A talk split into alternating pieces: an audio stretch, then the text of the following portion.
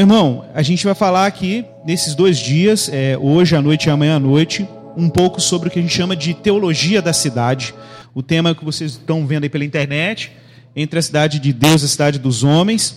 E esse é, uma, é uma, um tema que a gente tem falado na nossa comunidade de fé lá em BH. Eu sou pastor de uma igreja local, a Igreja Esperança.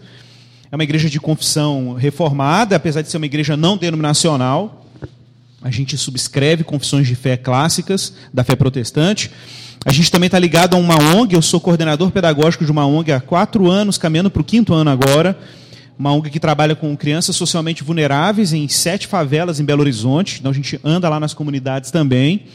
E a gente está engajado aí nessa área da missão urbana, na missão no contexto urbano. Também a gente trabalha um pouco nessa temática entre fé cristã e cultura, que é uma área que a gente acaba recebendo de tabela, porque um dos membros do nosso presbitério, fundador da nossa igreja, o pastor Guilherme de Carvalho, é presidente do Labri Brasil. Para quem não conhece o Labri, vale a pena pesquisar depois.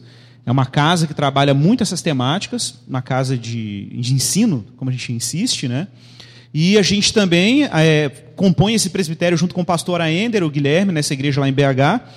Bom, basicamente é isso, a gente tem outras, outros envolvimentos, mas esse tema da missão urbana é um tema que vem crescendo no nosso coração há algum tempo. Principalmente é, quando a gente pensa num contexto de uma igreja voltada para a cidade, que é uma vocação que vocês têm, que a gente tem uma comunhão bacana nesse sentido.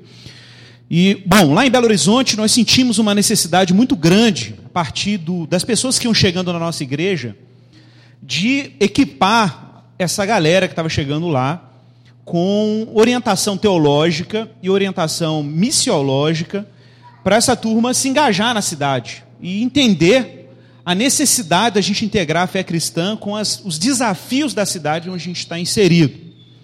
E aí nós montamos um curso, esse curso chama Missio Day, é um curso interno da nossa igreja, a gente desenvolve esse curso para os membros da igreja. E a, a proposta do curso é equipar os nossos membros com esse testemunho cristão eficaz no contexto da cidade. Claro que isso tem, é um curso longo, ele tem oito meses de duração. É, basicamente, ele é estruturado da proposta curricular do livro do Timothy Keller, não sei quem conhece, Igreja Centrada. Eu falo que é o grande manual de missões urbanas, é, recentemente escrito. Acho até que seja, a gente vai ter muito tempo, vai demorar muito para superar esse livro, porque é basicamente uma pesquisa de campo e um cuidado pastoral, é uma missão, é, uma, é um, um, um, foco teológico para a missão urbana muito, muito centrado também no papel da igreja local. Isso é um, um aspecto muito importante. A gente trabalha já dando aula e treinamento para missionários há algum tempo e a gente sempre lida né, com, com esse dilema. Os missionários sempre vivem essa tensão entre igreja local e missão. Né? E esse é um dilema que tem que ser superado, é um dilema que a gente tem que superar ele logo. Né? A gente não precisa criar essa tensão. Né? O missionário tem que estar profundamente enraizado na igreja local, a igreja local tem que estar profundamente envolvida com a missão, e a gente tem que superar essa tensão. Eu acho que essa tensão é uma tensão histórica, eu não vou ter tempo de falar disso aqui. Mas eu quero ser bem focado nesse tema, o tema da missão na cidade e da necessidade da gente ter uma teologia que aprecie a cidade, que entenda a cidade. E que a gente consiga colocar Jesus de novo como centro da nossa tarefa missionária e quais são os desdobramentos da afirmação de Jesus como centro da nossa experiência cristã como igreja. E é uma igreja permeável, uma igreja que ela, ela, ela dialoga com a sua comunidade local, uma igreja que está preocupada com os problemas da cidade, que ela entende, se sensibiliza e que ela ama a cidade. Isso é muito importante. Não faz sentido o cristão ser colocado num lugar, numa cidade, num contexto cultural, e ele não ter o um mínimo de empatia ou de amor pelas causas da cidade e pela própria cidade que, que, que ele está inserido. Talvez aqui para você seja um pouco mais fácil. Eu falo que Cabo Frio, pelo menos, sou apaixonado por essa cidade, e é difícil não amar Cabo Frio por uma série de recursos que a graça de Deus colocou disponível né, nessa cidade. É, lá em Belo Horizonte as coisas são um pouco mais difíceis. a gente tem desafios muito grandes, é um contexto urbano de alta densidade. Se a gente considerar Belo Horizonte a região metropolitana, nós chegamos aí na casa dos quase 6 milhões de habitantes, né? então é uma cidade enorme. E a gente tem desafios absurdos, porque é uma cidade que tem vários, várias iniciativas políticas e culturais muito complicadas. Mas quando a gente fala de Cabo Frio, claro, a gente não tem muita diferença nesse sentido, né? apesar dos recursos naturais que Deus deu né, a gente sabe que a gente tem desafios locais muito sérios. Eu conheço um pouco da nossa cidade aqui, como o Lu falou, eu sou cabo-friense, né, e saí daqui em 2000, terminei o seminário aqui em, em final de 99, E aí eu fui para Belo Horizonte para estudar e a gente teve uma jornada muito complicada lá também, muito densa e tensa, e um monte de sentido o Lu acompanhou. E, mas foi tudo muito providencial. O que foi legal foi a gente perceber que algumas conexões que nós fomos criando né, com pessoas lá em BH, o Lu também tinha conexões, e aí a gente foi vendo como é que a vocação vai ardendo na gente, e a gente vai encarando as coisas como Deus planeja. Mas então, falando sobre teologia da cidade, eu quero te convidar a abrir a sua Bíblia em Atos 17, um texto muito apropriado para essa reflexão. Atos 17. Atos dos Apóstolos, capítulo 17, nós vamos ler o verso 16 em diante. Esse é um texto clássico, assim, muito lido nas nossas comunidades de fé.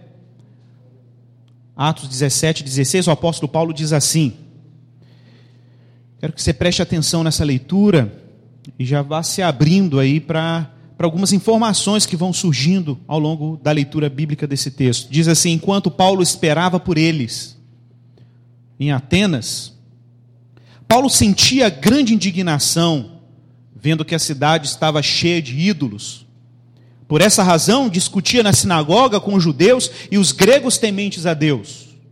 E todos os dias na praça com os que ali se achavam.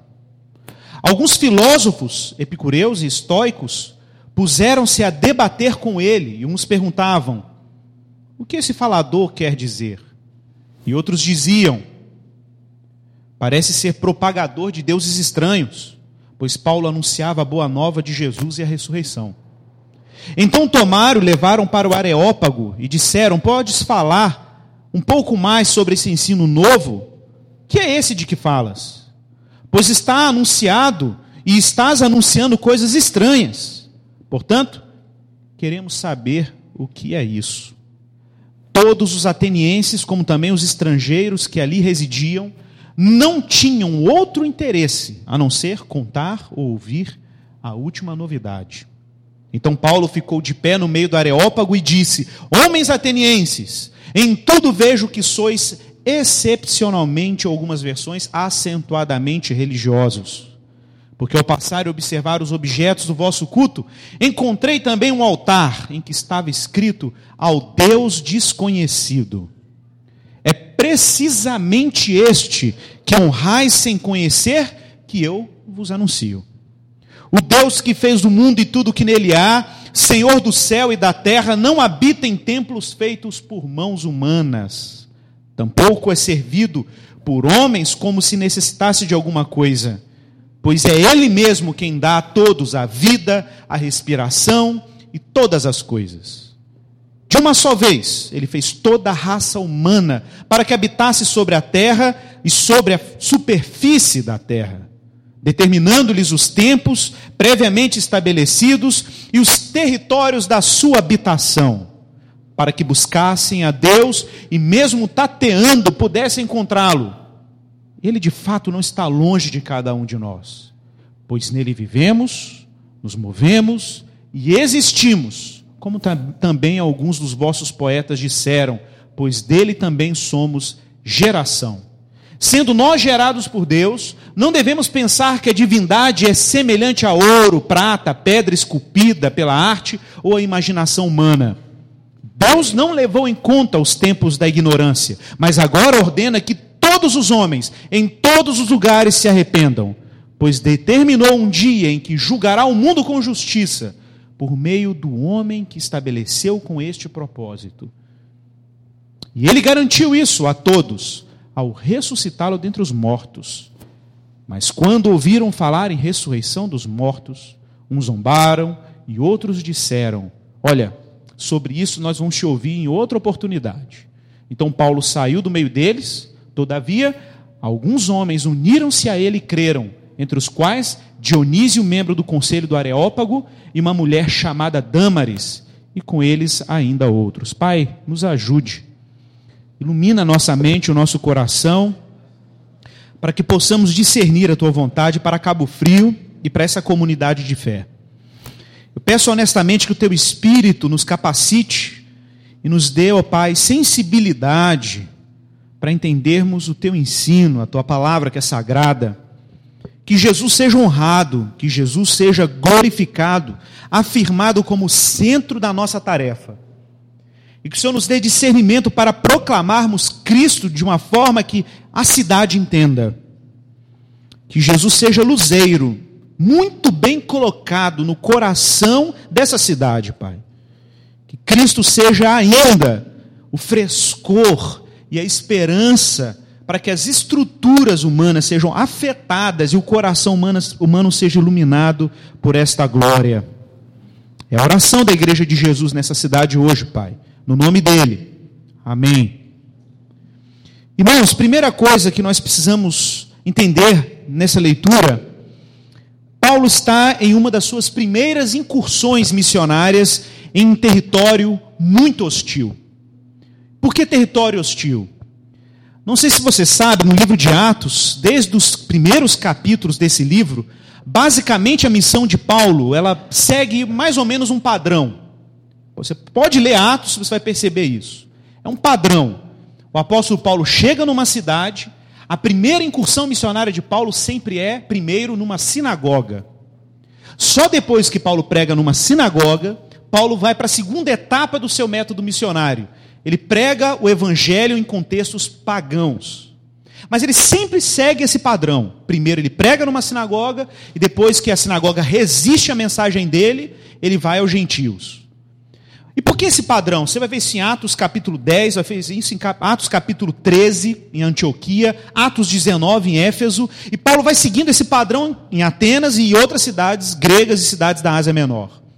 E por que esse padrão? Paulo, Paulo sabia que a sinagoga dos judeus tinha um papel muito importante em preparar o caminho do evangelho em contextos paganizados. Qual era o papel? Ora, é óbvio, em toda sinagoga judaica você tinha basicamente uma estrutura de ensino.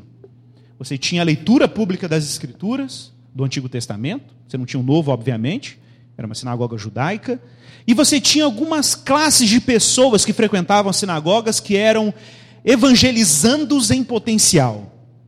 Você tinha, em primeiro lugar, o judeu, obviamente, aquele que tinha ancestralidade judaica, filhos de Abraão segundo a carne. Você tinha um segundo público que eram gentios, ou seja, não judeus, pagãos, recém-convertidos ao judaísmo e que criam num único Deus do Antigo Testamento. E você tinha uma classe obscura que Paulo às vezes se dirige a eles com o seguinte título: os chamados tementes a Deus. Quem eram os tementes a Deus? Os tementes a Deus eram gentios, pagãos, que não queriam se tornar judeus formalmente, se submetendo à circuncisão. Mas eles queriam apreciar aquele Deus único que era ensinado na sinagoga, tinham alguma simpatia pela Bíblia dos judeus, admiravam a forma como os judeus entendiam quem Deus era. E não sei se você sabe, para o mundo grego naquela época, cristãos e judeus eram considerados ateus. Por que eles eram considerados ateus? Porque eles não tinham ídolos. Eles adoravam um Deus invisível, um Deus que não era representado por imagens. Se você ler lá no livro, no livro, os livros antigos da história da igreja, você vai ouvir falar da história de um homem chamado é, é, Policarpo, foi discípulo de João, o apóstolo. Policarpo, quando foi martirizado pelos romanos, uma das grandes acusações que eram dirigidas a Policarpo no seu martírio era que ele deveria deixar o ateísmo, apesar de estar morrendo como um cristão numa fogueira. Ele era ateu porque ele não se submetia aos deuses pagãos de Roma. O Deus que Policarpo, João, os apóstolos e Paulo serviam era um Deus que não era representado por nenhum tipo de imagem, por nenhum tipo de escultura. Era o Deus invisível. Para os gregos isso era inconcebível. Um Deus que era a causa do universo, um Deus que produziu todas as coisas a partir da pura vontade dele e não era representado em um culto pagão ou em templos, como diz Paulo aqui no texto, feito por mãos humanas.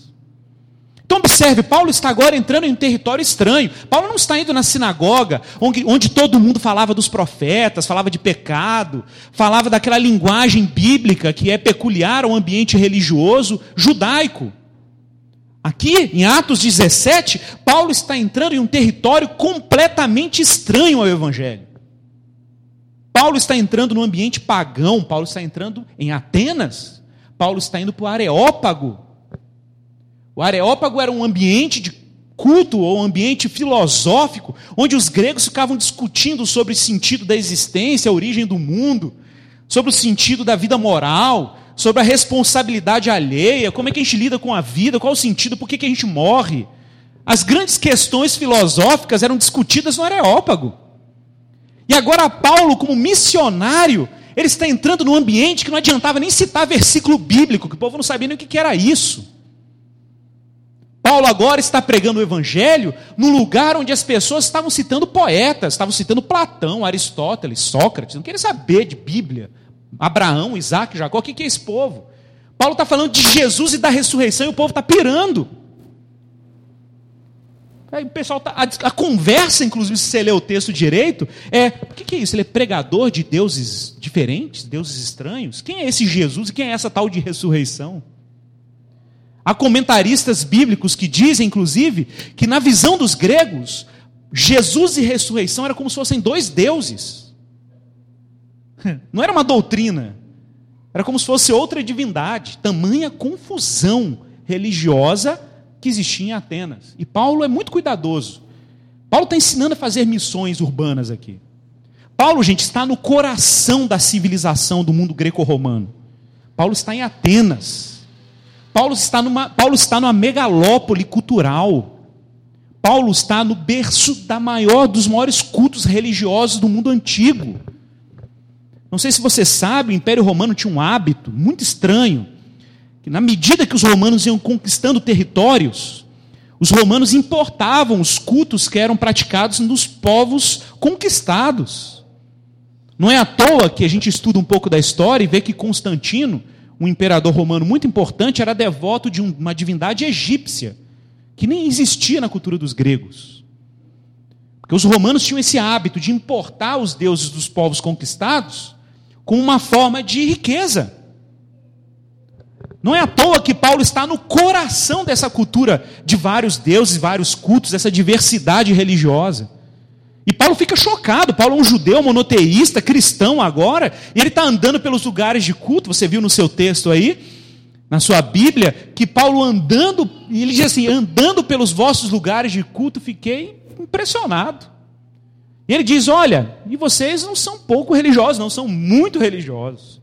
Vejo-vos que sois acentuadamente religiosos. Essa é a linguagem de Paulo.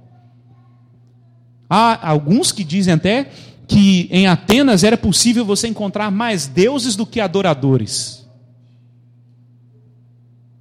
E Paulo fica consternado, Paulo fica impressionado com a densidade religiosa de Atenas. Mas Paulo usa um método muito particular para apresentar o evangelho nesse contexto. Ele não usa o método sinagoga pagãos que era muito fácil você converter um gentil, um temente a Deus que estava na sinagoga ouvindo a lei, ouvindo os profetas. Agora, pregar para uma comunidade absurdamente absorvida pelo paganismo, completamente alheia. Se chegasse lá e falasse, assim, não roubarás, você está brincando comigo. O que significa não roubarás? Não adulterarás. Como assim? Aqui na nossa cultura da pater família, cultura romana, a gente tem uma esposa para ter filho e tem amante, ou o amante, porque podia ser uma relação homossexual, com quem a gente tem prazer. Isso é cultural. E você achando que essas coisas são uma novidade. Esses debates são uma novidade. Nenhuma novidade. Paulo está num ambiente relativista, em que cada um tem a sua própria espiritualidade. Você lembra do Orkut? Que tinha lá religião, tem uma espiritualidade pessoal independente de religião. Lembra disso? Tinha essa classificação lá? Você está achando que essa diversidade de religião, religiões privadas é uma novidade? Tá, tudo bem, não era o Orkut, mas era o Areópago. Tudo bem, não é o Facebook, mas não era o WhatsApp, mas era o Areópago. E observe que o texto diz era o que os gregos faziam, gente, ao invés de jogar pôquer. Ao invés de ficar vendo postando selfie na, na rede social. O cara ia para o Areópago para ouvir a última no, novidade cultural. Ou a última baboseira cultural. No final das contas, era lá no Areópago que você tinha um caldeirão da cultura. O que, que Paulo faz quando ele entra no Areópago para pregar o Evangelho e testemunhar Cristo? Antes de chegar lá, Paulo faz um estudo. Não sei se você percebeu isso. Paulo começa a andar pela cidade de Atenas. E Paulo começa a se sensibilizar, ele começa a investigar, ele tenta entender a cultura local, ele tenta entender os ritos, a linguagem, a forma como as pessoas se comportavam nos seus lugares de culto. Não só isso, além dele perceber as fraturas da cultura da cidade de Atenas, o impacto do pecado e da idolatria, o apóstolo Paulo também sabia que, mesmo no mundo tomado por ídolos, Deus nunca entregava totalmente esse mundo tomado por ídolos aos ídolos. Porque Deus, de alguma forma e de uma forma misteriosa, e pela graça dele, ele mantém alguns elementos de verdade, mesmo em culturas tomadas por idolatria. E ele vai detectando, Paulo vai estudando a cultura ateniense. E de repente Paulo chega num altar que não tinha nenhuma imagem nele, apenas o título: Ao Deus desconhecido. E é, é interessante, porque de repente Paulo não diz assim: olha, sabe aquele altar ao Deus desconhecido? Pois é, vocês estão buscando um Deus desconhecido aí, e eu estou falando de um aqui que vocês precisam. Não, Paulo não faz isso, não. Ele fala, sabe aquele altar ao Deus desconhecido? Precisamente, ele fala precisamente. Este que vocês adoram sem conhecer é o que eu vos anuncio. E aquele altar a um Deus desconhecido no meio de vários altares, gente, vamos fazer uma versão atualizadíssima. Pensa em você entrando num terreiro de candomblé da pesada, e aí você tem lá a imagem do Exu Caveira, da Pombagira, do caboclo, do não sei o que, da cachoeira, e, e de repente tem uma Bíblia lá. Você entendeu? É, é nessa proporção. Tem uma Bíblia lá, tem um altar lá, e lá escrito Jesus. É isso que está acontecendo aqui. E aí Paulo está dizendo: olha, é precisamente esse que está aí no meio do culto de vocês que eu estou pregando. Entendeu agora? Só que a missão de Paulo, queridos, está baseada em qual princípio? No princípio que Deus coloca altares, ou Deus coloca pontos de contato em determinadas culturas, onde o evangelho pode ser anunciado. Porque Deus quer salvar a gente independente do lugar e do contexto. O discernimento de Paulo, Paulo foi perceber portas culturais onde ele poderia apresentar o evangelho. O discernimento de Paulo foi olhar para a cultura e discernir a partir do olhar dele sobre a cultura elementos que ele poderia alavancar para comunicar a boa nova do Evangelho. Qual o nosso problema hoje? Principalmente nós que vivemos um contexto altamente evangelizado. É que nós temos uma tendência de criar guetos culturais. O que, que são guetos culturais? Já viu crentez, evangeliquez? A gente adota uma linguagem muito própria, muito nossa. E aí, varão, tá na bênção? Tá ligado, varão? Recebe a vitória aí. Tá. Você está no mistério de Moisés ou de Elias? O cara chega com um carro, ó, carruagem de fogo. Aí me aparece um riponga pós-moderno. Tá ligado? Tipo um. Assim. Um riponga pós-moderno. O cara vê duende em tudo. O cara tá lendo Franco, tá lendo o Franz Kafka. O cara tá lendo Michel Foucault, né? Tá lendo Nietzsche e você tá na carruagem de fogo. Aí de repente você vai falar do evangelho para o sujeito e você vê um abismo intransponível entre o Cristo que você crê e o universo cultural dele. É óbvio. Você adotou uma linguagem de gueto, você está ainda na linguagem da sinagoga. E o contexto que você está não é mais a sinagoga. O contexto que você está é Areópago. Está infestado de deuses. Você tem que fazer uma leitura cultural do sujeito. Você tem que entender o universo que ele está inserido. Você tem que entender que existem até angústias nele que são realmente autênticas. Vou citar aqui o Francis Schaeffer, que é um teólogo muito importante da nossa tradição cristã, Francis Schaeffer teve uma sacada muito doida nos anos 60 e 70, porque ele estava percebendo que a Europa e os Estados Unidos estavam entrando numa espécie de revolução cultural. E ele era cristão, missionário na Europa, quando estava todo mundo indo para a China evangelizar. E todo mundo achou que ele era louco. Ele falou assim: você está louco? Você vai fazer o que na Europa? A Europa já foi cristianizada. Você tem que ir para a China, que tem povo não alcançado, janela 10 por 40, e mimimi. E aí ele foi e falou assim: não, eu quero ir para a Europa, porque lá que está a influência cultural do mundo. E eu vou para lá porque o meu chamado é para lá. Eu quero trabalhar com esses jovens cristãos que estão perdendo a fé na universidade. Tem alguma coisa acontecendo na Europa que o mundo cristão não está sacando. E ele sacou isso nos anos 70. Quando aconteceu o primeiro encontro de Lausanne, que foi a maior conferência evangélica que a história já teve registro, a história moderna, que é definir os rumos da evangelização missionária, evangelização e a missão evangélica no mundo, Francis Schaeffer estava lá dizendo para o pessoal: fiquem espertos, o mundo está se tornando pós-cristão, o mundo está se tornando secularizado. A gente está vivendo num mundo que as pessoas estão deixando a igreja, porque elas não conseguem mais encontrar ponto de contato entre a fé cristã e a vida delas.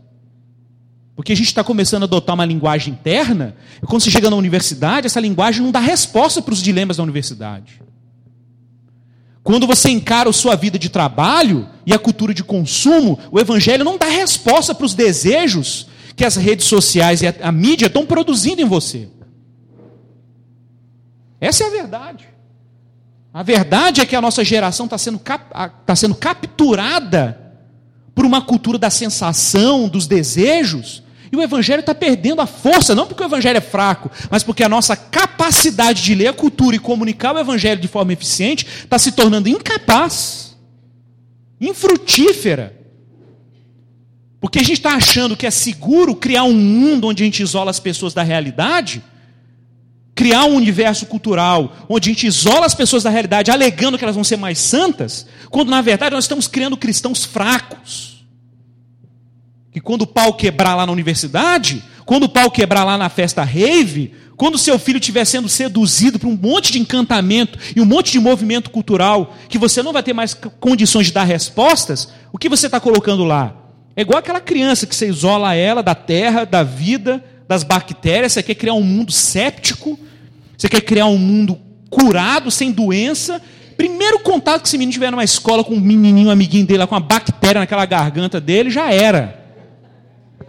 Não tem anticorpos, meu filho. Não brincou na terra igual eu brincava aqui de jogar baleba. Como é que era na época? Baleba.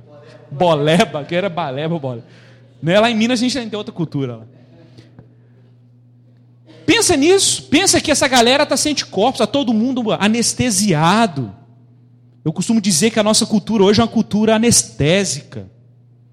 A gente não tem mais capacidade para sentir dor. Porque o seu pai sofreu, sua mãe sofreu, eles não querem que você sofra. Eles te criaram dentro de uma bolha. Em geral, a nossa geração de classe média emergente é criada numa bolha numa bolha. Você não sabe o que é sofrer, você não sabe o que é lutar, você não sabe o que é passar um perrengue bravo na vida. Você não sabe. E aí, qualquer sofrimento que vem, sua reação é mais infantil, imaginável possível. Ninguém pode, pode te contradizer, ninguém pode dizer que você está errado num ponto de vista, porque você não admite. Você morre quando você descobre que você tem um monte de ponto cego na sua vida. Quando o irmão mais experiente chega para você e fala: Nego, você não está enxergando o que está acontecendo com você, não?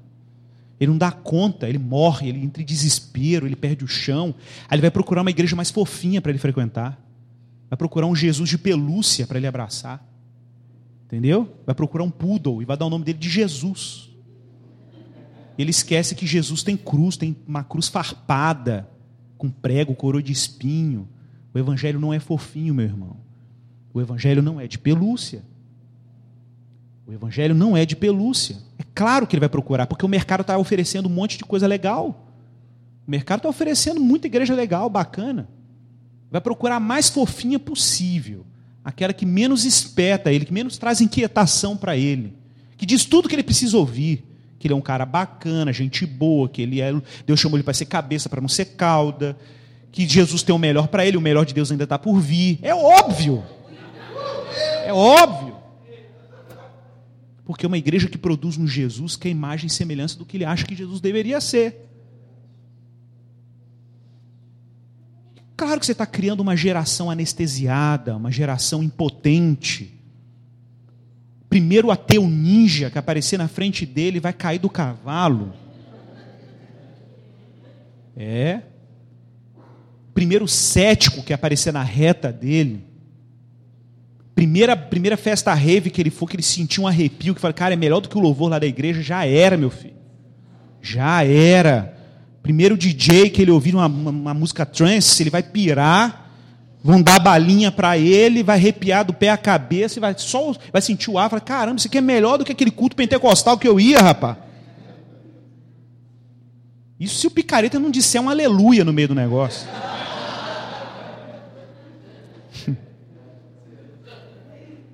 Mas como é que Paulo entra no caldeirão cultural? Hã? Paulo primeiro estuda a cultura. Paulo está armado até os dentes com o evangelho, meu caro. Paulo já tinha feito todas as conexões que ele precisava fazer para chegar no meio do Areópago e descer o porrete e sair de lá ileso. Paulo chegou no Areópago armado até os dentes. Não sei se você viu isso no texto. Paulo saiu citando o poeta grego aqui. Olha aí, como diz um dos vossos poetas. Não citou versículo, não. Ele não botou adesivo no carro, não. Foi Deus que me deu, não. Paulo só, só baixou um poeta grego e falou, como diz um dos vossos poetas. Não é isso que está lá nos seus livros, lá que vocês leem? Não é isso que aquele filósofo diz? Nele nós vivemos, nos movemos e existimos. Pronto, pegou no joelho. O povo nem entendeu mais também. Chegou uma hora que o povo não estava nem entendendo o que Paulo estava dizendo, ou não queriam entender. Mas Paulo estava ali como mestre da palavra de Deus, carregado do evangelho, cheio de discernimento cultural. Paulo estava atento à cidade. Paulo não era uma criança na fé, porque qualquer movimentozinho, qualquer vibe, ele vai atrás, não. Paulo estava armado, ele sabia qual era a tendência de toda cultura. Toda cultura vai querer te capturar e te prender num ídolo. E Paulo sabia disso. Paulo discerniu o contexto que ele estava inserido. Meu irmão, toda cidade, toda cidade já tem duas tensões que são permanentes. Em toda cidade. Em toda cidade você vai ter o melhor, vai ser muito bom. O que tiver de ser ruim também vai ser muito ruim. A cidade é uma, é uma tensão permanente. Tem coisas que a cidade oferece que são maravilhosas. Porque a cidade tem a capacidade de concentrar pessoas por metro quadrado. Como diz o Keller, né? A cidade tem a capacidade de concentrar o maior número possível de pessoas à imagem de Deus por metro quadrado. Então é óbvio, tudo aquilo que tiver de virtuoso nas pessoas vai parecer poderosamente virtuoso. Então é na cidade que você vai encontrar os grandes movimentos culturais, você vai encontrar os melhores músicos, os melhores artistas, você vai encontrar as melhores, melhores mentes. Você vai encontrar os melhores movimentos, as melhores bibliotecas, as melhores universidades da região. Porque ele concentra pessoas, ele concentra capacidades, concentra movimentos. A cidade tem um poder de concentração de graça muito grande, porque é muita gente por metro quadrado. Por causa da densidade. Cabo Frio está crescendo. Saltou de 180 para 200 mil aí. Estou olhando o IBGE, estou acompanhando. Você não sabia, fique esperto, tem que conhecer mais sua cidade. Vocês deram um salto monstruoso aí, ó. 20 mil a mais dessa cidade. Última estatística do IBGE. Está crescendo. Então vocês têm uma tarefa aqui. 200 mil pessoas é muita gente. Vocês têm uma tarefa. Vocês têm uma tarefa aqui de comunicar Cristo e transformar Cristo compreensível. Porque pode encher de igreja nessa cidade, como ela já tem muitas, mas está todo mundo, às vezes, adotando uma linguagem de gueto, perdendo a capacidade de comunicar o evangelho. Quando deixei Cabo Frio em 2000, Aqui só tinha uma universidade, uma faculdade que era Ferlagos. A gente vivia numa cidade, praticamente ninguém tinha curso superior. A cidade que eu encontro aqui 15 anos depois não é a mesma que eu deixei. E a pastorada está pirando. Porque o menino está indo para a igreja e perguntando, pastor, o que você acha de Nietzsche? É? Pastor, o que você acha do Karl Marx? Tem umas paradas lá que ele fala de revolução que eu acho até que parece com Jesus. O camarada já está embarcando, batiza de Jesus a ideologia. E o pastor não tem a mínima capacidade de dar respostas. Porque ele é um pastor dos anos 70. Ele é o pastor do avivamento que teve aqui em Cabo Frio em 64. E não estou desprezando, não. Eu estou falando que existe uma linguagem que está mudando, a cidade está mudando as coisas. Os desafios missionários estão mudando. Os, os desafios missiológicos estão mudando. numa cidade hedonista como Cabo Frio, em que as pessoas cultuam o prazer, a gente precisa dar respostas eficientes. A partir do poder que o Evangelho tem para curar a alma das pessoas, elas encontrarem o prazer delas em Cristo. Isso é muito sério, gente. O desafio que a gente está tendo aqui hoje é muito sério. Uma cidade, uma igreja que tem um foco para a cidade precisa se sensibilizar como vocês têm aprendido aqui, em relação às demandas da cidade. É verdade que a cidade dá uma lupa, né? Então você vai ver tudo que é muito ruim, também você vai ver muito ruim, gente. A violência vai aumentando, como tem aumentado aqui drasticamente nos últimos anos, eu acompanho. Eu sei o efeito colateral das UPPs no Rio, o que isso tem produzido aqui. Relatos de criminalidade aqui são absurdos. O poder do tráfico de drogas na cidade, uma cidade basicamente interiorana, experimentando um contexto de violência que não existia quando eu deixei a cidade, por exemplo. Absurdo. O que a igreja faz diante dessas coisas? A gente vai ver coisas maravilhosas. Tem coisas que vão se tornar cada vez melhores. E tem coisas que vão se tornar cada vez piores. Porque um contexto da cidade ele, ele traz essa densidade e traz essas duas tensões. Ao mesmo tempo, a Bíblia fala de cidades. Você vai para o livro de Gênesis, você vê lá no livro de Gênesis Adão e Eva, depois que eles caem, você tem os descendentes de Caim e Abel, principalmente de Caim, não Abel, porque Abel né, foi assassinado pelo seu irmão, mas você vê depois os filhos de Enos, aquele que substituiu Abel. Se você compara as duas descendências, os descendentes de Caim eram todos dados a todo tipo de arte que as nossas cidades grandes hoje possuem. Dá uma olhada depois lá em Gênesis 4. Os filhos de Caim eram dados a produzir armas, outros eram dados à arte, outros eram dados à agricultura, tecnologia, está tudo lá. A semente da grande cidade está lá. E não é que Deus não queria a cidade. Ao contrário, se a gente for para Apocalipse, a Bíblia termina com uma cidade. A questão é que o homem sempre se esmerou para criar uma realidade, escute isso aqui com muita atenção, criar uma realidade em que a gente não precisa muito de Deus, não. Olha, é só olhar para Gênesis 11 e a gente encontra lá Babel. O que é Babel? Se não a tentativa de criar um universo, um mundo em que a gente controle, em que a gente tem acesso aos benefícios que o jardim te privou. Você lembra que Deus expulsou o homem do jardim? E aí Deus disse: Ó, com o suor do teu rosto colherás o teu pão. Na cidade a gente dá uma driblada nesse perrengue aí. Porque hoje, se você quiser comer uma empada, você tem que criar o frango, depois criar o trigo para poder fazer a massa. Você vai lá e compra a empada. Não é verdade? Porque a civilização concentrou a graça que as pessoas possuem de Deus. Não sei se você sabia disso, é importante lembrar. Na visão cristã protestante, nós entendemos que a graça de Deus tem duas funções ou dois aspectos. Existe uma graça chamada especial, que é a graça que salva o pecador. Existe uma graça que nós chamamos de graça comum, que ela não salva, mas Deus distribui isso pela humanidade. O que é a graça comum? Quando Jesus falou que o sol brilha sobre justos e injustos, ele estava falando de uma graça que abençoa todo mundo, mas não é uma graça que salva o pecador, não. Mas dá para ele capacidades que ele não tinha, dá para ele inteligência para criar um antibiótico, curar o câncer. Imagina. É uma graça que faz um artista tocar bem, mesmo sendo ateu. É uma graça que faz um pai não cristão amar um filho, mesmo sendo não sendo cristão. Tem muito homem aí que não é cristão e é muito fiel à sua esposa. E por quê? Porque Deus deu graça para ele ser fiel. Não salva, mas faz dele um bom pai, um bom marido, um bom cientista, um bom músico. Chama isso de graça comum. Tiago fala que todo bom dom e toda boa dádiva procede de Deus, o Pai das luzes. Por isso que um cristão não pode simplesmente dizer, não escuto música do mundo, porque ele não sabe se aquilo é fruto da graça ou não. Isso é muito sério. João Calvino, o reformador, dizia que isso podia ser uma ingratidão.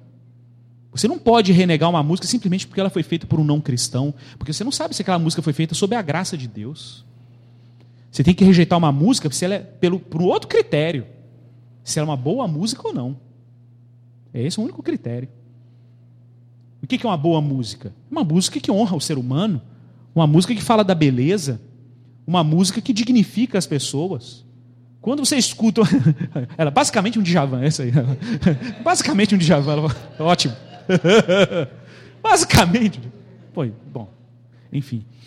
E de repente você escuta uma música que é uma música que profana o ser humano, que instrumentaliza a mulher, que explora a figura masculina de uma forma machista. E aí você tem que ter uma postura crítica, fala, não, de acordo com a Bíblia, isso é feio, isso não é belo. Então você rejeita aquela música. Gente, ser cristão, biblicamente falando, exige muito mais os nossos neurônios do que você possa imaginar. Porque, claro, é muito cômodo eu falar para você, não escute música do mundo, escute música gospel, e desculpe, gente, tem música gospel que é feia. Música gospel que é uma pedreira. É difícil. Aí eu vou recorrer ao Djavan em alguns momentos mesmo, não vai ter jeito, porque o negócio está feio. Mas encare isso com seriedade. Que ser cristão dá mais trabalho que você pode imaginar. Porque é muito cômodo você ficar num gueto religioso, não tendo que encarar a realidade lá fora, o pau quebrando, e o pau está quebrando. Você não tem mais a capacidade de comunicar o evangelho com competência para as pessoas, porque você não tem mais a linguagem para falar do evangelho. Você tem a verdade do evangelho, olha que loucura. É muito, é muito comum isso acontecer. O Keller até cita o exemplo no Igreja Centrada, por exemplo, igrejas históricas, que são seríssimas no evangelho estudam a Bíblia com muita profundidade. As escolas dominicais são verdadeiros seminários. Pessoas sérias, igrejas sérias, instituições sérias. Mas a capacidade de comunicar o evangelho com a cultura foi enfraquecido. Perdeu o que a gente chama de permeabilidade cultural, não consegue mais ter penetração na sociedade. Uma igreja que se enfraqueceu na capacidade de comunicar a boa nova. É claro, para você comunicar a boa nova, isso vai exigir de você uma outra postura diante do mundo. Qual é a postura? Você vai ter que circular em determinados espaços culturais. Você vai ter que começar a frequentar os circuitos de jazz da cidade. Você vai ter que começar a frequentar os teatros da cidade, vai ter que ir para a universidade. Você vai ter que começar a ler mais jornal, como dizia o Barth, é a Bíblia e o jornal. O Karl Barth falava sobre isso, o maior teólogo do século XX, do século XXI, na verdade, 20, 20 para 21. Você vai ter que começar a ler jornal. E a Bíblia e o jornal, um do lado. Vai ter que ler. Agora a gente lê Facebook, internet, né, sei lá. Mas você vai ter que se equipar sobre como a cultura funciona. Você vai ter que, vai ter que se instruir. Paulo estava lendo os poetas gregos. Paulo estava lendo os poetas gregos. Né? Você falou do projeto Raab, que eu acompanho de longe. Vocês acham que não, mas estou lá sempre lendo. Eu fico espionando direto. Olha que bacana acontecendo lá no do Cabo Frio. Pô, bacana mas é uma sensibilidade. A gente não via prostitutas na rua em Cabo Frio ou travestis na rua em Cabo Frio. Profissionais do sexo. Hoje a gente já vê. É um desafio cultural que emergiu na cidade. E a igreja está dando uma resposta. Isso é, isso é graça de Deus. Isso significa que é uma igreja que está preocupada com os problemas da cidade. Porque ela ama a cidade. Paulo está, no final das contas, dizendo isso para a gente. Pensa em Jesus, gente. Jesus, quando olha para Jerusalém, que é uma cidade, cidade escolhida, santa, cidade de que Deus fundou ela sobre o sacrifício de Isaac, e depois a fundação do templo com, Davi, com Salomão. Jesus ora pela cidade. Jerusalém, Jerusalém, ele chora pela cidade, se compadece por ela. Não sei se você sabe o que significa Jerusalém em hebraico. Jerusalém em hebraico significa cidade da paz, cidade da Shalom, Jerusalém. É a cidade da paz, porque o projeto de Deus é trazer para a terra uma cidade que é pacífica, em que a guerra entre os homens cessou, que o sangue de Caim não clama mais, porque a raiz da violência na terra está lá em Caim. É quando você não tolera a imagem de Deus no outro, você mata o outro. Você acha que Caim matou Abel porque só teve um ciúminho do irmão? Caim matou Abel porque não tinha como matar Deus. Porque a raiz da violência humana é uma raiz que incide contra o próprio Criador. A gente é revoltado contra Deus. Como a gente não pode matar Deus, você mata o que mais parece com ele, o próximo, que é a imagem dele. O homem é carregado de uma violência, não é contra o próximo. Não toda vez que você vê um ser humano violentado, lembre-se disso. O que está na raiz daquela violência é uma indignação contra o próprio Criador, contra o próprio Deus. Eu não posso matar Deus, então eu mato o próximo. Deus, sabendo que o homem era carregado dessa violência, o que, que ele fez? Ele veio pessoalmente para resolver o pepino, na pessoa do filho dele. O que, que nós fizemos com ele? Claro, óbvio. Porque a raiz da nossa violência é contra o próprio Criador. E aí o que, que Deus faz? Olha a inteligência, olha a sabedoria divina. Deus abraça a violência que você tinha contra ele nele mesmo. Só que na medida que você está violentando ele, está te perdoando. Na medida que você está agredindo a carne dele na cruz, ele está respingando a misericórdia dele em você. Ele está transformando essa pulsão de ódio contra ele em graça e misericórdia. E você quer transformar isso num Jesus de pelúcia? Impossível. Essa foi a manobra divina mais extraordinária que a humanidade já pôde registrar. Os reformados e os teólogos antigos da Idade Média chamavam Cristo na cruz de o Christus Victor, o Cristo vitorioso. Porque ele converteu o ódio humano e a raiva humana na pessoa do império, porque quem está matando Jesus na cruz eram os poderes desse século. Era o poder da civilização humana tentando construir uma cidade dos homens ao invés de buscar a cidade de Deus, como dizia Agostinho. Então, derramando a ira contra o Criador na cruz. E como que o Criador está respondendo? Perdoa-lhes porque não sabem o que fazem. Cada pancada jorrava graça sobre a humanidade. Cada golpe na cruz, cada gota de sangue, era Deus devolvendo generosidade, amor e misericórdia pela humanidade que o odiava. Deus está transformando a nossa violência em graça. Incrível. Deus está transformando a nossa revolta e a nossa rebeldia, a nossa inimizade contra Deus, porque a linguagem de Paulo é isso, nós éramos inimigos dele, em misericórdia. Por isso, pessoal, que isso aqui chamado igreja é tão sagrado. E fique muito esperto com movimentos que questionam a igreja local, fiquem muito espertos. Porque isso é mais moderno do que bíblico. Isso é mais secular do que cristão. Porque isso aqui, que a gente chama igreja, é o lugar onde a gente tenta testemunhar para a cidade que o nosso ódio contra o Criador, que a gente derrama sobre o próximo, está sendo superada. Porque a gente tem que conviver com o diferente, reconhecendo que o que me faz relacionar com ele é a mediação do Cristo que foi violentado. Não fique, meu irmão, achando que é possível você amar o seu irmão sem a mediação de Jesus. Isso é impossível. Paulo vai dizer, lá em Efésios 2, que Deus derrubou a parede da separação que estava entre nós, que era inimizade. E como ele fez isso? No sangue da cruz do seu filho, no corpo dele. O Dietrich Bonhoeffer, um pastor alemão, está aqui na minha camisa, né? Não é um pastor alemão, não é um cachorro, mas é um pastor alemão literal. Eu sempre brinco assim, porque ele é um pastor alemão mesmo. Não sei se você conhece a história do Bonhoeffer. O Bonhoeffer foi um pastor luterano, olha que loucura um pastor luterano, dentro do contexto nazista, Hitler.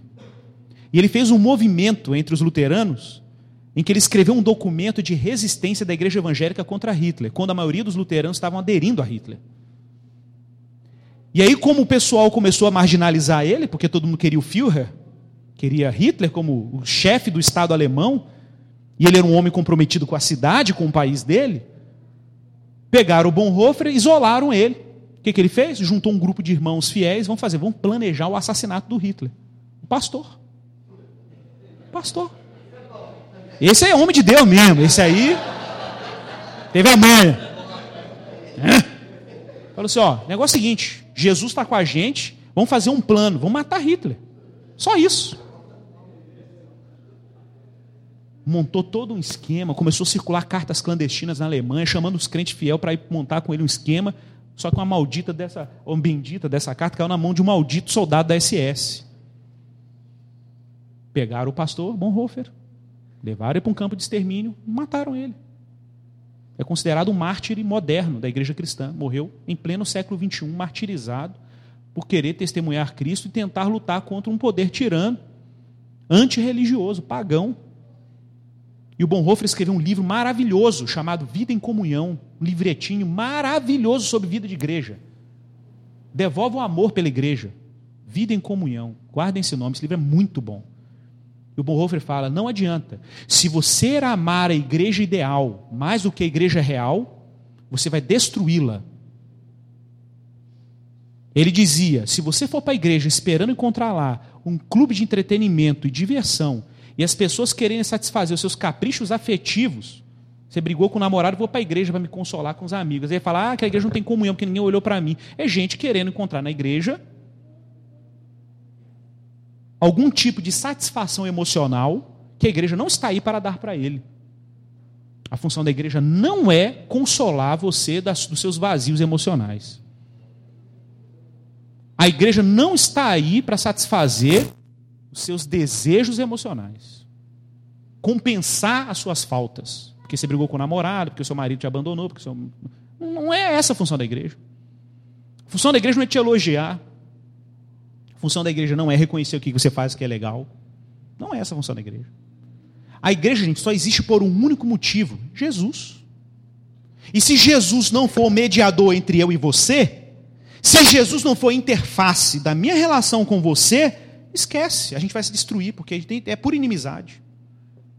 Agora, se Jesus entrar aqui no meio, quando eu estiver fraquejando, eu vou lembrar das minhas fraquezas e lembrar o que Cristo fez por mim e por você. E aí eu consigo te amar, eu consigo te servir. Na medida que eu reconheço como Cristo me serviu e como Ele abraçou a minha violência que era contra Ele em você, eu consigo me relacionar com você porque Cristo está aqui entre a gente. Ó. E eu consigo te amar. Isso é igreja.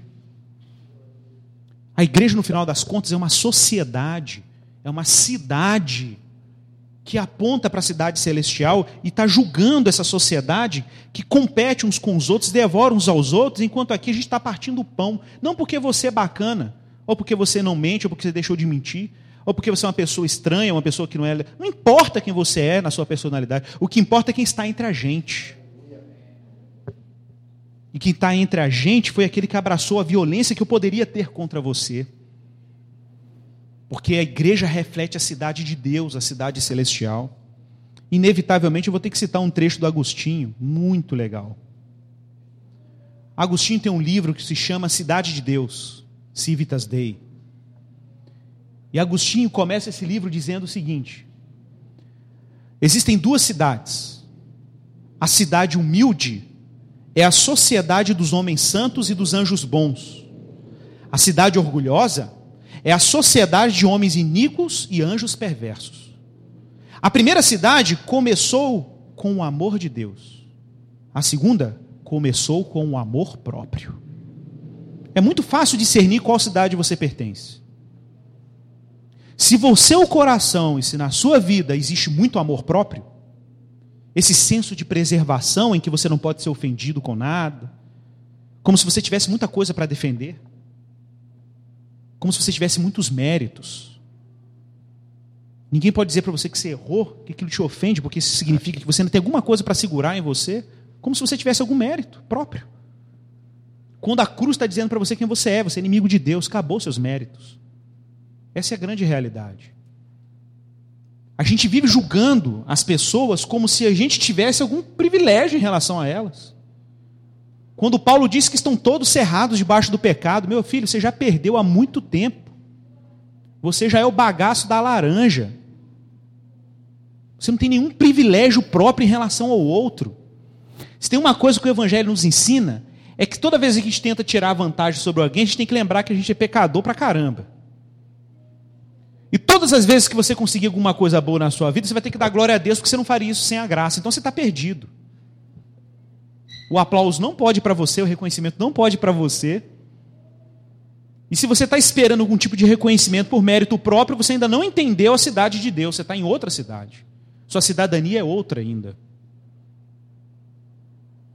Porque na cidade dos homens existe amor, igual na cidade de Deus. A diferença é para onde que esse amor está apontado.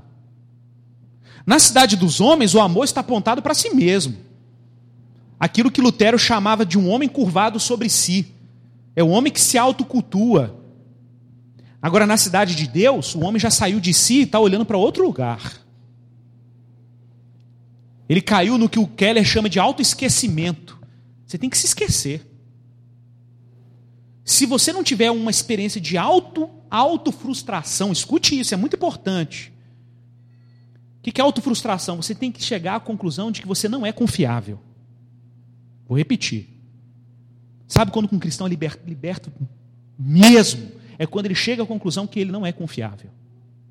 Você tem que ter uma experiência drástica com o seu pecado, com a sua fraqueza, a esse ponto de você chegar à conclusão de que, cara, eu não sou confiável.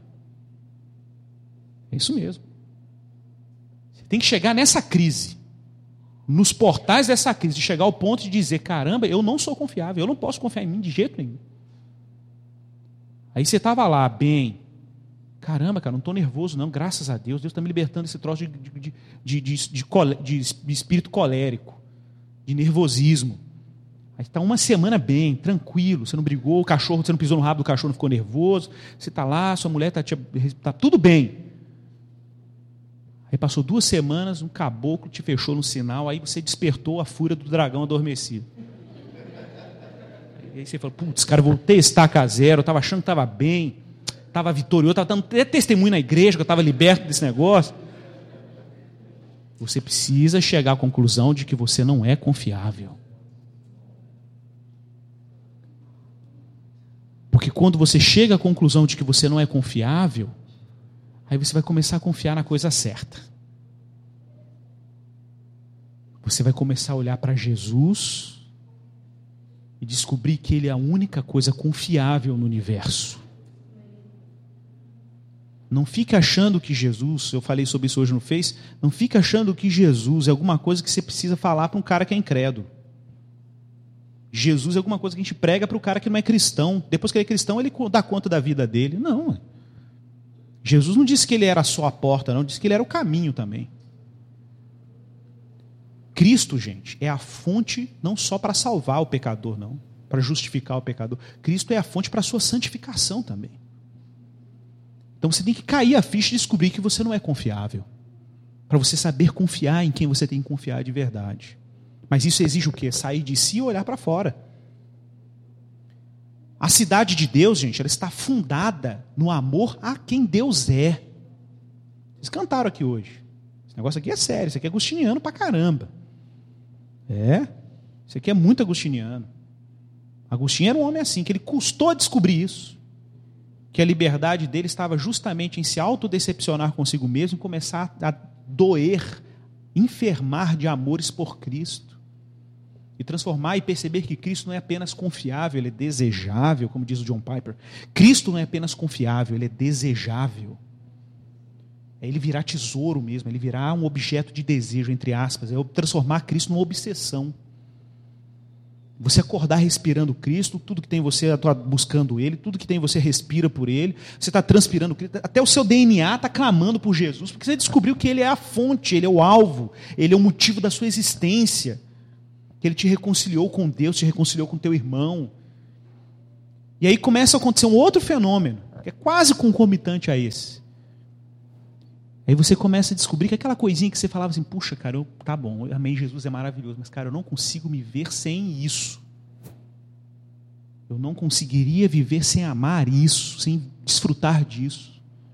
Faz um teste aí de alguns segundos. Pensa numa coisa, tira Jesus, tá? Pensa numa coisa que você fala assim, caramba, acho que sem isso eu não dava conta de viver, não.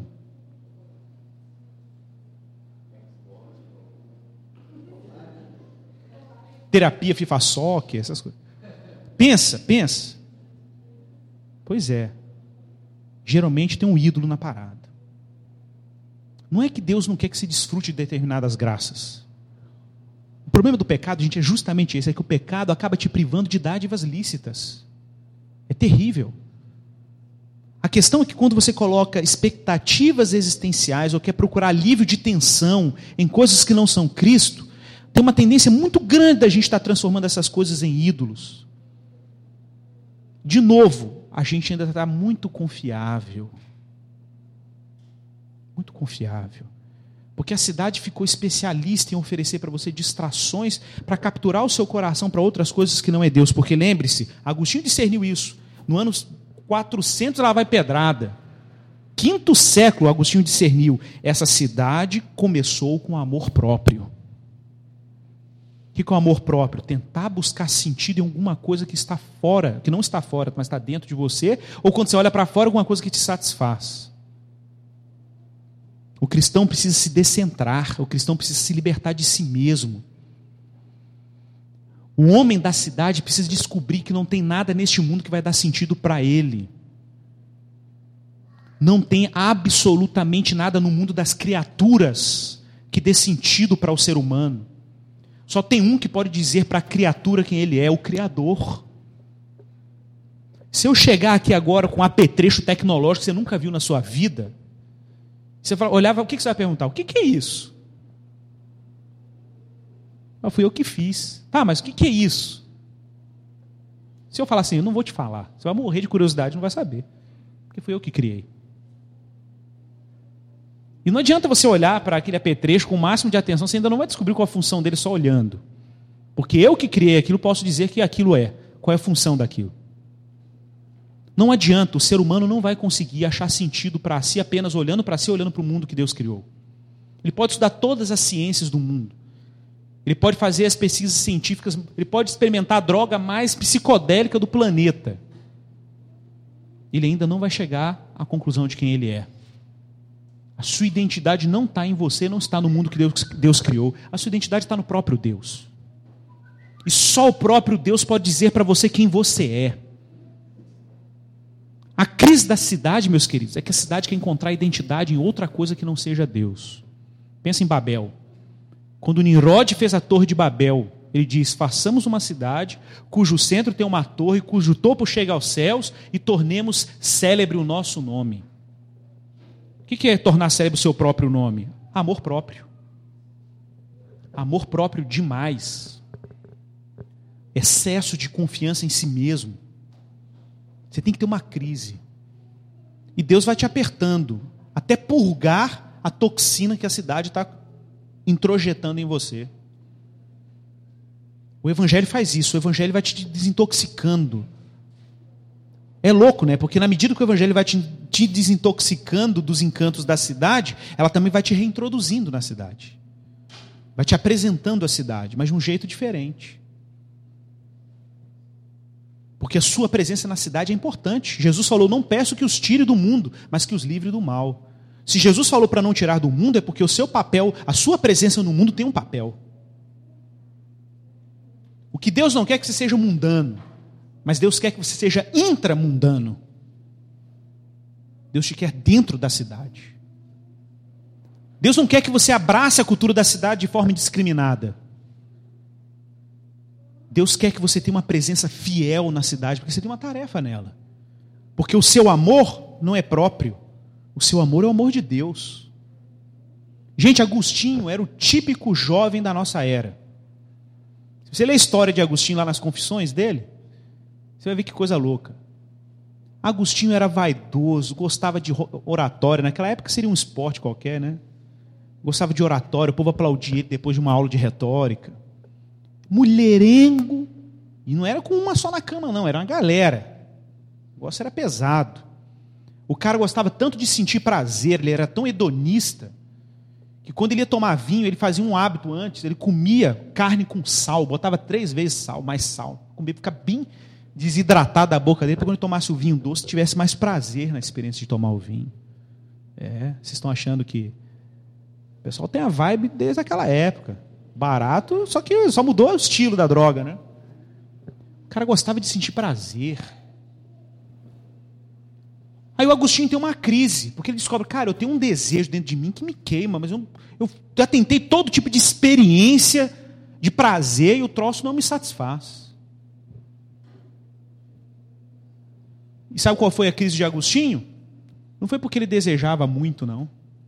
Porque ele desejava pouco demais. Olha que doideira. Desejava pouco demais. Foi a crise dele. A crise do Agostinho todo mundo podia olhar e falar, porque você está louco, Agostinho, um pouco demais, desejava pouco demais. Como assim? O cara era um louco, ele fazia todo tipo de experiência.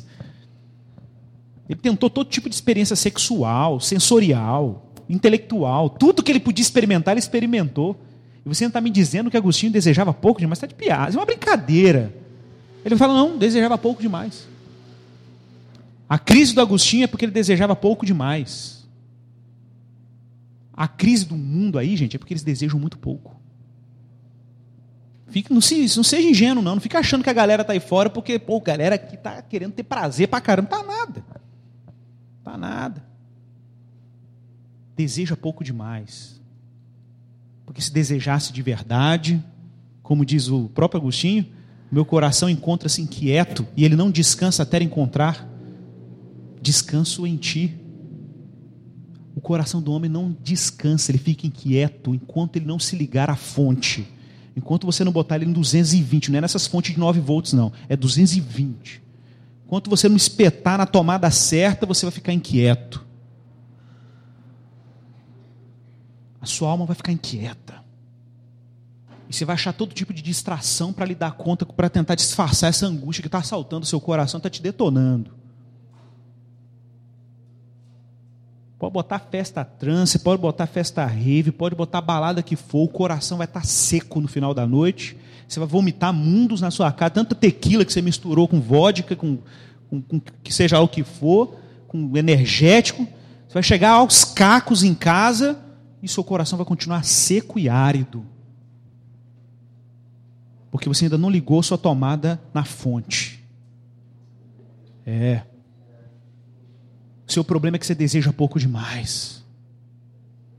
E quando a gente conecta na tomada certa, meu irmão, aí Deus te Deus te desonera dessa cidade de ilusões e te reintroduz nela como membro de uma cidade celestial a sua vida vai ser igual um luzeiro, porque ligou na tomada certa e vai brilhar igual uma luz. Por isso que Jesus falou, você é luz do mundo. Você não tem, adianta esconder debaixo do alqueire, não.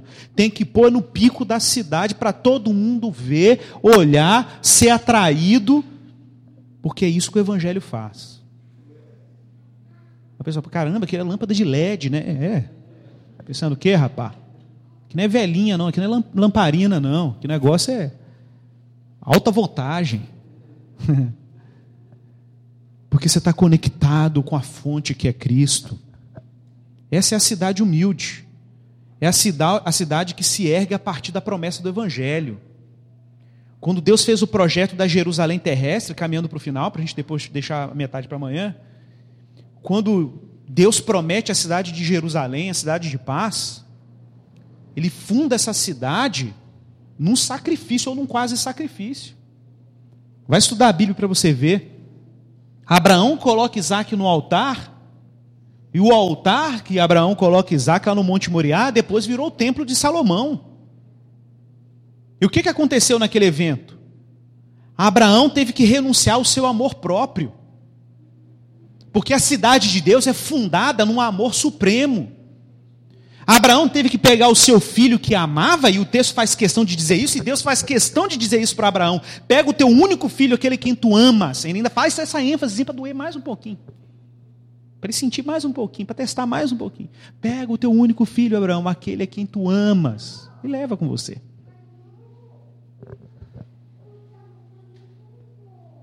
E aí Abraão tem que colocar no altar, aquele drama todo lá do livro de Gênesis 22, tensão total, o filho beirou o sacrifício, ele estava disposto a imolar o seu filho.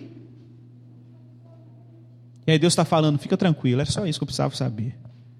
O que, que Deus está fazendo naquele evento de Abraão? Lançando a pedra fundamental da cidade de Deus. Uma cidade baseada no amor a Deus e não no amor próprio. Qual é a sua cidade, meu irmão? Você é da Jerusalém que desce do céu ou da torre de Babel? Torre de Babel, todo o esforço humano era para tornar célebre o seu próprio nome. Na Torre de Babel era a cultura narcísica, do culto a si mesmo, da alta adoração.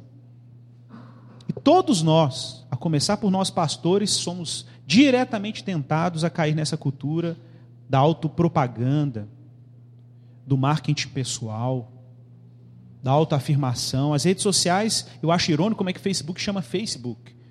Acho isso interessantíssimo, né? tinha que ser esse nome mesmo. Porque Facebook é isso mesmo, a propagação da face, é a experiência do Narciso, lá no mito grego, que se apaixonou pela sua própria imagem. Aí depois ainda inventaram o tal do selfie. Aí ficou mais doido ainda.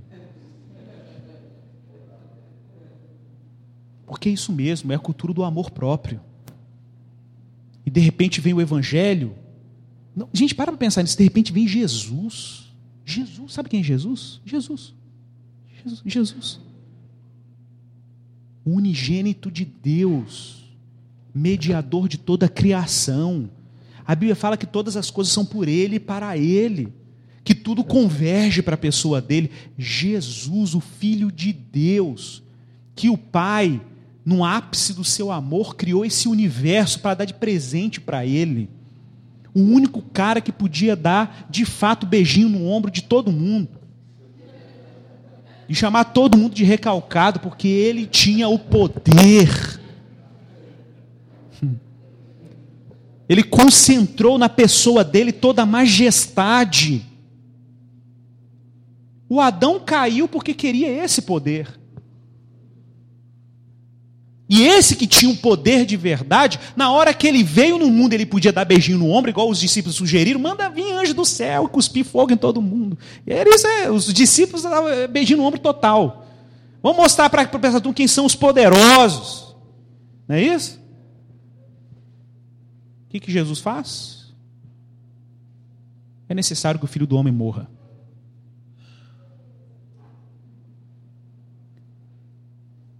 Qual é o escândalo do Evangelho? É que quando Deus decide vencer, meus queridos, sabe o que ele precisa fazer? Só ser fraco. Só isso. O dia que Deus decidiu vencer, o dia que Deus falou assim: Eu vou arrasar com as trevas, eu vou mostrar para os poderes desse século quem é que tem o um poder. O dia que ele falou: Eu vou pegar e vou redimir um monte de gente rebelde, vou, vou, popular, vou botar esse povo para popular a minha cidade celestial. O dia que Deus falou, se vou mostrar a minha glória, o que, que ele fez? Fraco. Ele só precisou ser fraco. Imagina se tivesse que ser forte mesmo, do jeito que a gente espera. Ele só precisou morrer numa cruz. Deus é tão poderoso que até quando ele é frágil, ele triunfa. Quando ele é vulnerável numa cruz, ele triunfa. Ele vence. Ele esmaga a cabeça da serpente. Porque está mostrando para mim, para você, para nós, Adão, que queremos tanto o amor próprio, qual é o caminho? O caminho, meu irmão, do Evangelho é que enquanto Adão hum, ambicionava um poder que não lhe era por direito, Jesus vencia renunciando o poder que lhe era por natureza. Ele venceu abrindo mão de si. Olha para o Getsemane. Olha para o Getsemane. Naquele momento ali do ápice da dor e do sofrimento, Jesus transpirando suor como gotas de sangue, ele chega, tem um lá, quase um lapso ali, ele vai falar assim: Pai, olha, se tiver um plano B aí, negócio é ser feio. O negócio é ser feio, não é qualquer um, não. É Jesus de Nazaré que está ali ó, no Getsemane, aguentando o fardo. Ó, se tiver um plano B, tiver um, um atalho, um jeitinho, tiver um. Quase que ele vai, quase ele perde o rebolado ali. Graças a Deus que ele completa a frase, né? senão a gente não estaria nem aqui hoje. Graça, dá até um alívio né, para a gente hoje. Contudo, não seja o que eu quero, mas o que tu queres. Então tá bom. Aí o pai falou: o que eu quero é que você vai beber esse cálice até o final. É isso que eu quero. Vamos embora. É aquele momento ali, ó, aquele salto. Porque ele é um salto. Você tem que abandonar o amor próprio, o senso de preservação Gente, se Jesus fala assim, ó pai, não dou conta não, me leva aí de volta, ele, de volta numa boa, não tinha pecado não. Ele só não tinha cumprido a missão, mas ele ia voltar para o pai, ele é filho, tinha todo o poder, ele falou, meu filho do homem tem poder para dar a vida e reavê-la. Eu tinha dito isso em João. Então, eu podia falar assim, ó pai, beleza, deixa esse povo para lá. Mas ele foi até o final, por quê? Porque tinha uma coisa maior do que o amor próprio.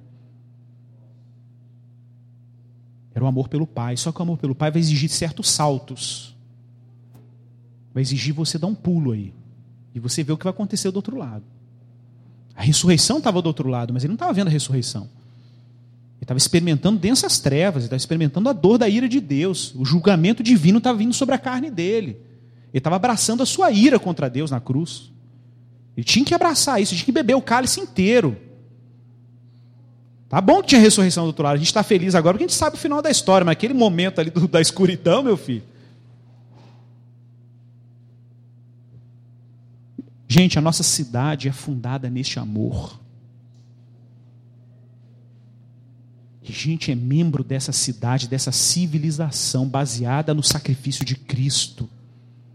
A minha presença na cidade dos homens aponta para uma cidade excelente. O modo como eu lido na cidade dos homens, como me comporto na cidade dos homens, o modo como eu ensino, como eu testemunho, como eu crio meus filhos, a forma como eu, eu lido com a cultura humana, como eu lido com a cultura das pessoas, a forma como eu, eu estou presente na cidade, testemunha a quem eu pertenço e qual cidade eu sou membro. Eu não sou da cidade dos homens. Nós não somos da cidade dos homens. Nós somos da cidade de Deus, que é fundada no sacrifício do Cordeiro dele.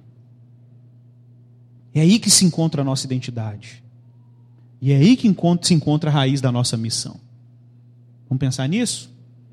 Vamos orar sobre isso? É aí que se funda a nossa identidade. Se você está sofrendo porque ama pouco, ou se você ainda sente que a cidade dos homens ela é muito tentadora para você, isso pode acontecer. Se você se sente pouco equipado ou equipada para entrar no areópago e testemunhar o ressuscitado, e anunciar aquele que triunfou sobre a morte, se te faltam os recursos apesar de você crer no Evangelho, mas te faltam os recursos para olhar para a sua cultura e julgá-la a partir dos critérios do Evangelho, peça a Deus graça para te educar nessa palavra, nessa verdade. Peça a Deus equipamento, a armadura dele para você penetrar em fileiras inimigas, como ovelhas enviadas no meio de lobos para você ir lá e saber que tem um pastor junto com você e encarar o que tem que ser encarado. Peça a Deus compaixão pela sua cidade. Se você não amar essa cidade, meu filho, vai ser difícil. Peça a Deus para que te ilumine com a graça do Evangelho e do reino dele, para que a verdade do Senhor chegue aos recônditos dessa cidade. Sem nenhuma pretensão de revolucionar nada, sem nenhum encantamento revolucionário, ufanismo de querer transformar a vida das pessoas como se a gente tivesse algum poder em nós mesmos. Mas pedir a Deus a misericórdia para que sejamos pelo menos sal da terra e luz do mundo, para que tenhamos uma presença fiel diante da nossa vizinhança, daqueles que estão perto de nós, na nossa escola, no nosso trabalho, no nosso convívio familiar. Que Deus nos encha do Evangelho ao ponto disso brilhar e capturar os corações até Jesus Cristo. Meu irmão, você tem o universo a seu favor se você está em Cristo. Você tem o Deus que quer salvar com você. Esse que desceu a serra, literalmente, para resgatar a humanidade para si, que se fez fraco, que se fez fraco na sua humanidade, para resgatar os corações soberbos até Ele para julgar a cidade dos homens, para um dia trazer a cidade dele dos céus, ataviada como noiva, como diz Apocalipse. Curiosidade: se você olhar para o livro de Gênesis, você vai ver que toda a matéria-prima da Nova Jerusalém estava lá. As portas de safira da Jerusalém celestial estavam lá já na terra, em Gênesis, no Éden. A matéria-prima para as ruas de ouro já estavam lá em Gênesis. Porque o projeto de Deus era que de um jardim tivéssemos uma cidade. E a prova disso é que em Apocalipse, a Nova Jerusalém tem a árvore da vida no meio lá. O projeto de Deus não era uma cidade com uma torre no centro. O projeto de Deus era uma cidade com um jardim no centro. A nossa função, jardineiro, criar comunidades que são verdadeiros jardins de paz, de shalom. A nossa tarefa é criar pequenos canteiros da glória de Deus na cidade, para que os homens olhem para esses canteiros e tenham esperança, e saibam que tem uma cidade boa, novinha em folha, que está descendo do céu.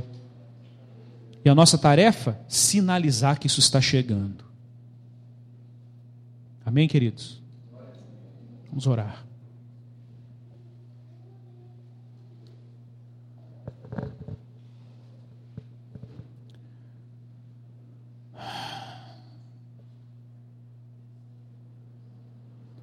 Qual é a sua tarefa na cidade? Pense aí.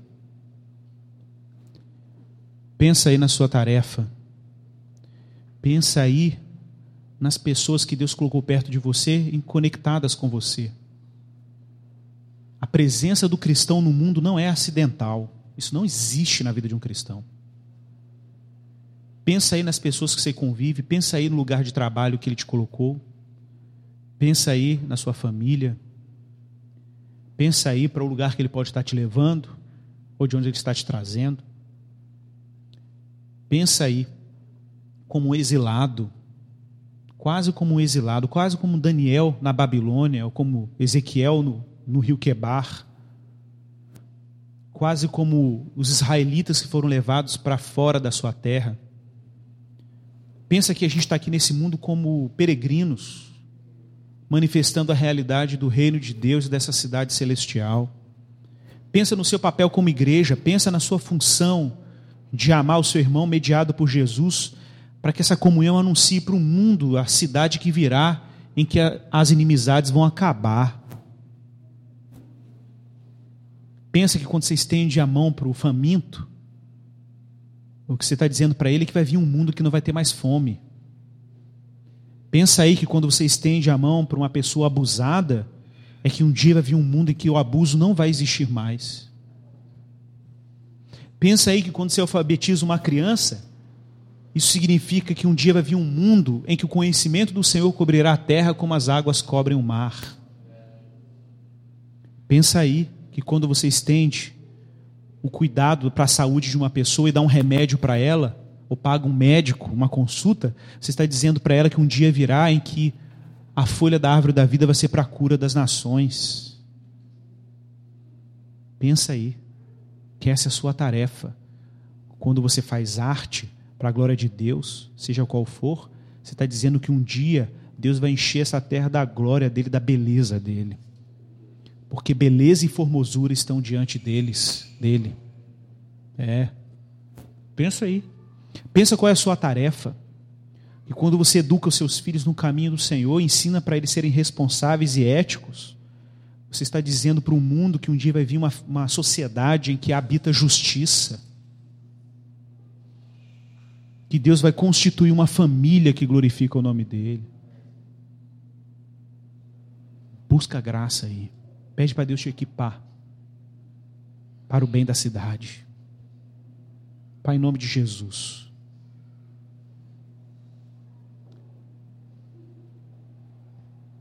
Que Jesus seja o centro das nossas vidas.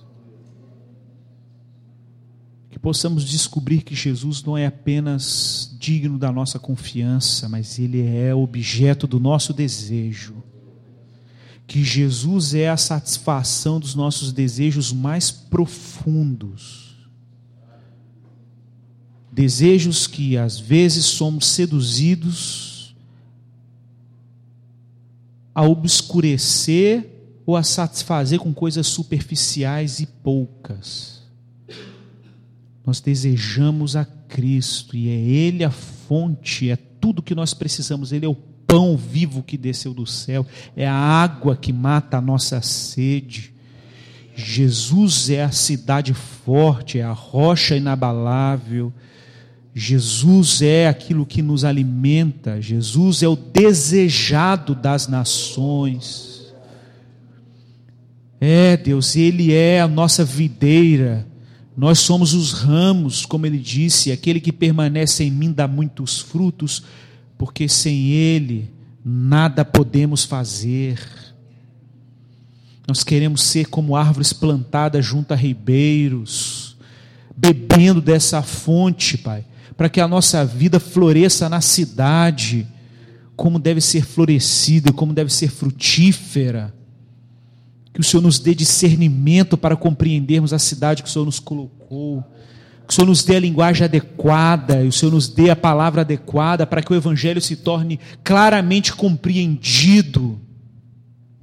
Que o Senhor nos equipe com a cruz e com a tua verdade, para que a gente alcance as mentes e os corações, como diz Paulo, as nossas armas não são carnais, mas são poderosas em Deus para desfazer sofismas para destruir fortalezas e levar cativo todo pensamento a Cristo.